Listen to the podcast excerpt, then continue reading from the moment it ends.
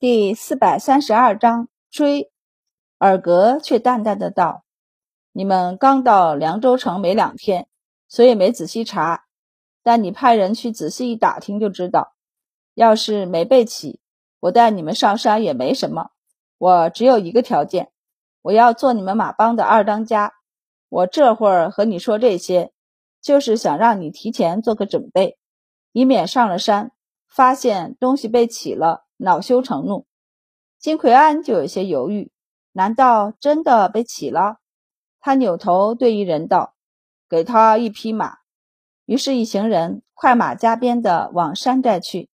那上面都被断刺使他们摸空了，所以现在是一座空山，并没有人驻守。尔格直接带他们到一处，远远的看到那翻起来的地，就直觉不好。待走到跟前，看着那个大坑。他额头青筋忍不住一跳一跳的，金奎安直觉不好，铁青着脸道：“你别告诉我东西就藏在这儿。”尔格青着脸点头：“不错，一口大棺材，大将军给自己准备的。当年他就把能给我带走的金银珠宝都放在了里面。”金奎安脸色难看，转头狠狠地瞪了他一眼后道。你在凉州城里不是有人手吗？叫他们出来问话。这是不相信他。尔格瞥了他一眼，道：“他们在城里，你觉得现在还有人能出城？”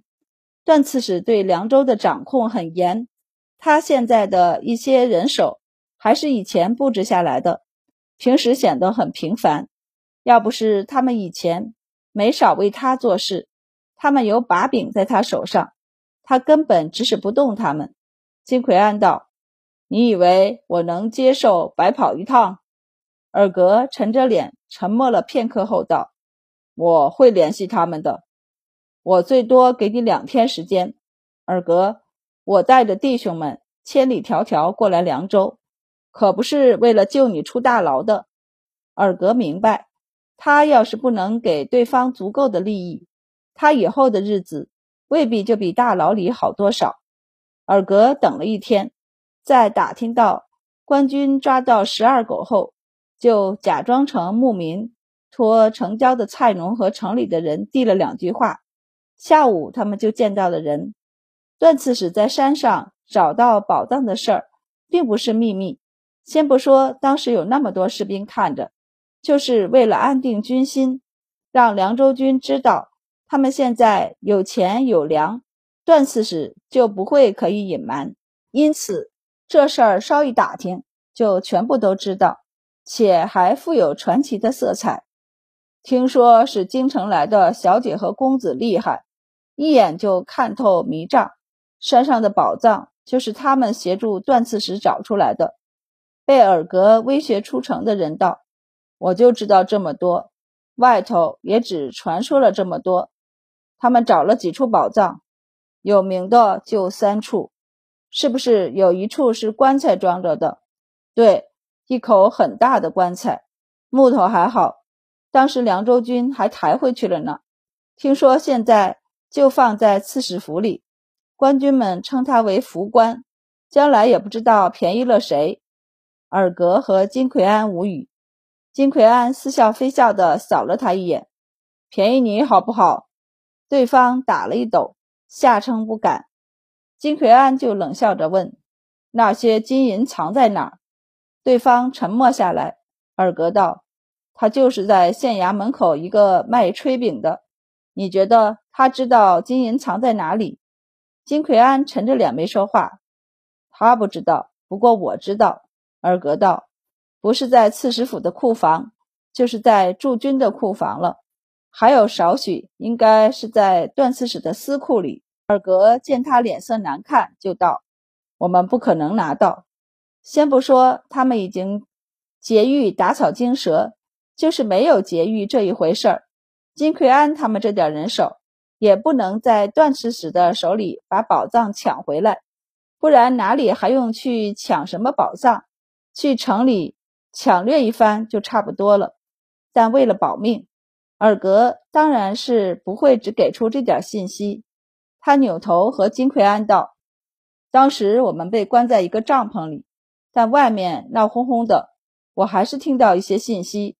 宝藏找出来，断次时要分一部分给那帮京城来的官吏。”他道：“凉州里的宝藏我们很难拿回来，但那些人却只有百多人，从他们手里抢东西要容易得多。”金奎安眼睛就一眯：“百多人。”当中都有些什么样的人？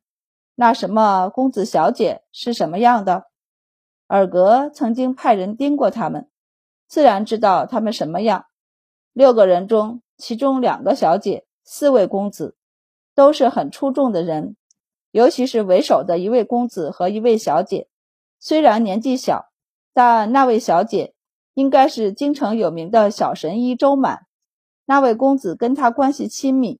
听说他有个未婚夫是世家，和天可汗的弟弟还有仇，是他们？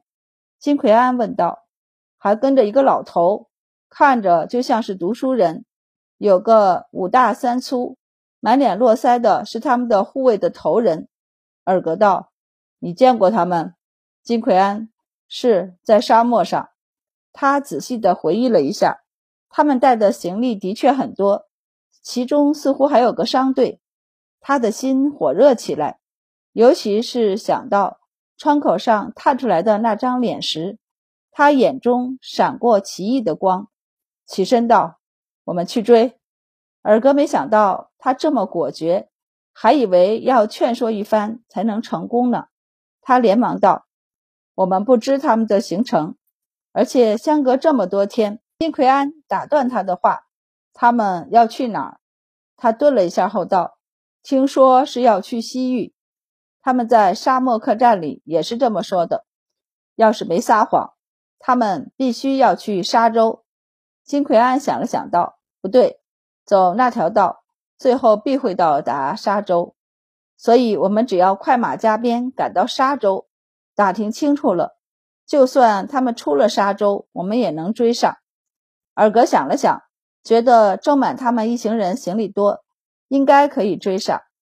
毕竟此去西域还有很长一段时间，而且关外金奎安更熟。于是尔格点了点头，商议妥当。金奎安便道：“我们顺着他们的轨迹走，直接过沙漠去追。那条道虽然不太好走，却是直接绕过宿州城，带足食水，速度更快。”尔格没有意见，于是他们第二天一早就启程。而此时，满宝他们刚刚将镇长家里的药材处理完，做好的成药放在架子上，按照周满说的做好保存的措施。阿蛮跟在周满他们身后打了四天的下手，也学了不少东西。周满并不隐瞒药方，甚至还主动给阿蛮写了下来，然后道。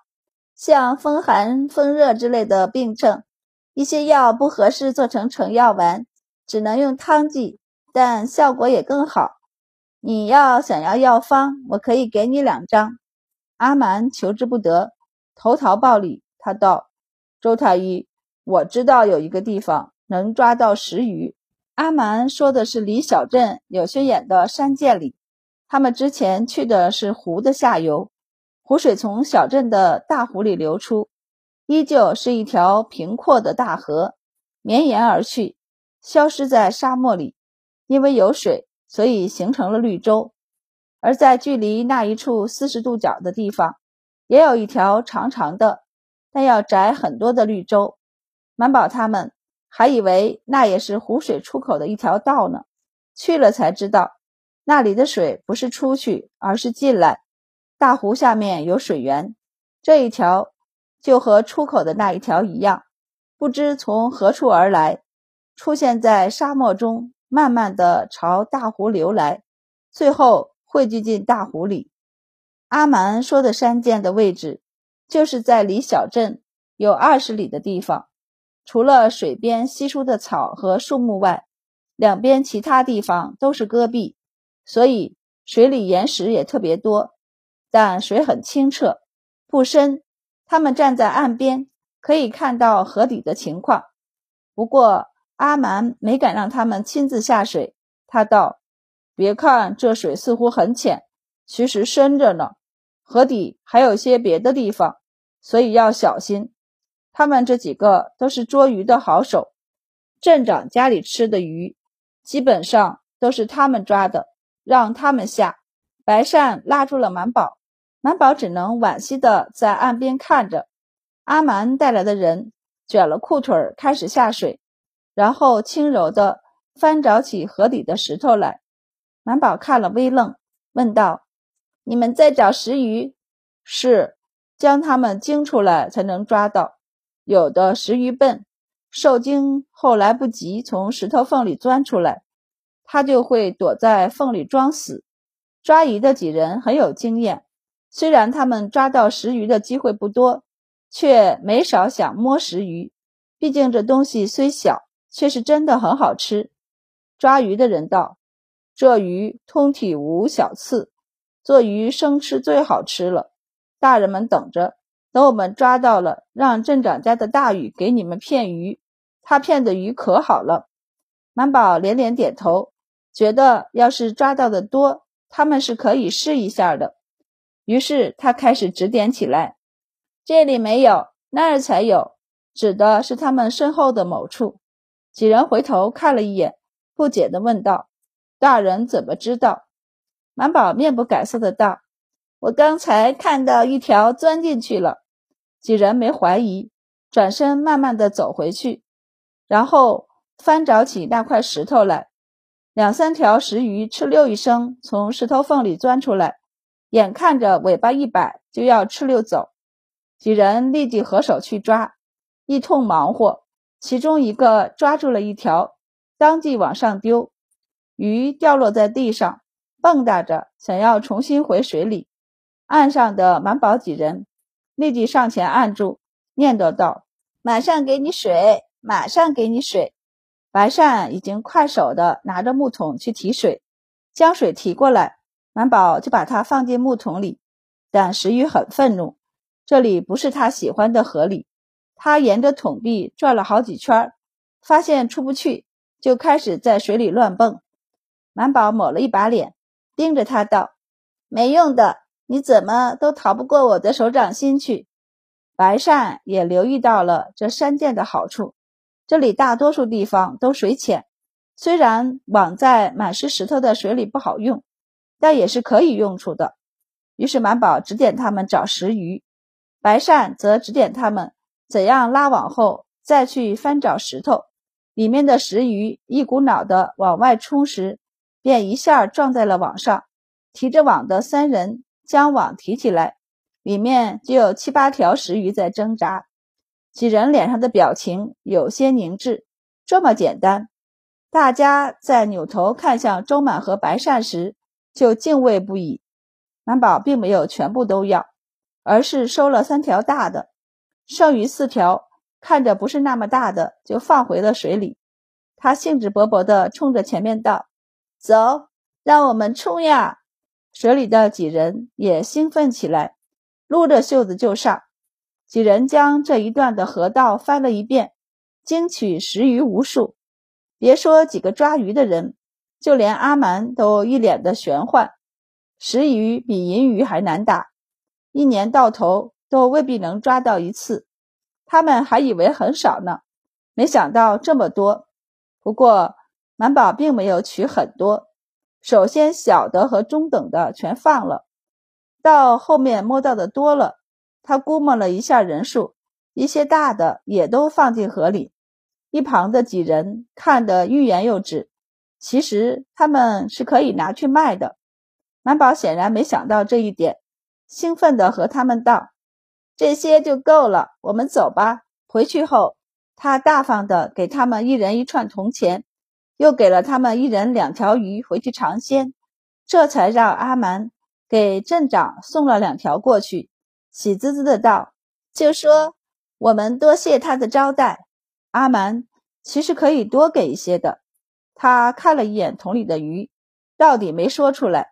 提着镇长的鱼和自己的鱼走了，算了，他好歹分了四条，大不了把他的给镇长，他就拿镇长的呗。满宝和白善坚持自己提着鱼进厨房，还道：“吃不了这么多，可以多养一天。要是好吃，明天也可以吃。”白二郎他们并不知道桶里到底有多少条鱼，因为后来他们也撸起袖子下水了。除了阴货外，其他人的衣服都有点湿，所以一回到院子就跑去换衣服了。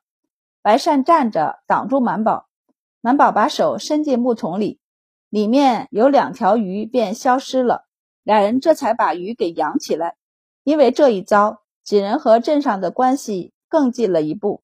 大家都知道，这个院子里住着的是给皇帝看过病的太医，因此开始有人试探性的上门求医。满宝几人虽然时不时的往外跑，去沙漠和戈壁上翻找各种奇奇怪怪的东西，却也不谢绝病人。只要有来，他和周丽如就会帮忙看诊。每当这个时候，阿蛮就会跑来打下手。满宝他们开的药方。也都是在阿蛮的药铺里抓药，可惜他药铺里的药并不齐全，最后还是镇长从自己的库房里把各种药搬了出来，这才能抓出药来。当然，镇长并不是白给的，要钱，还要周满和周丽如开出来的药方。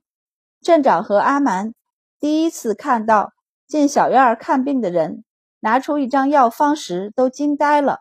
里面的人竟然会开药方，药方上的字他们竟然认识，认识也就算了，药方还给了病人自己拿着。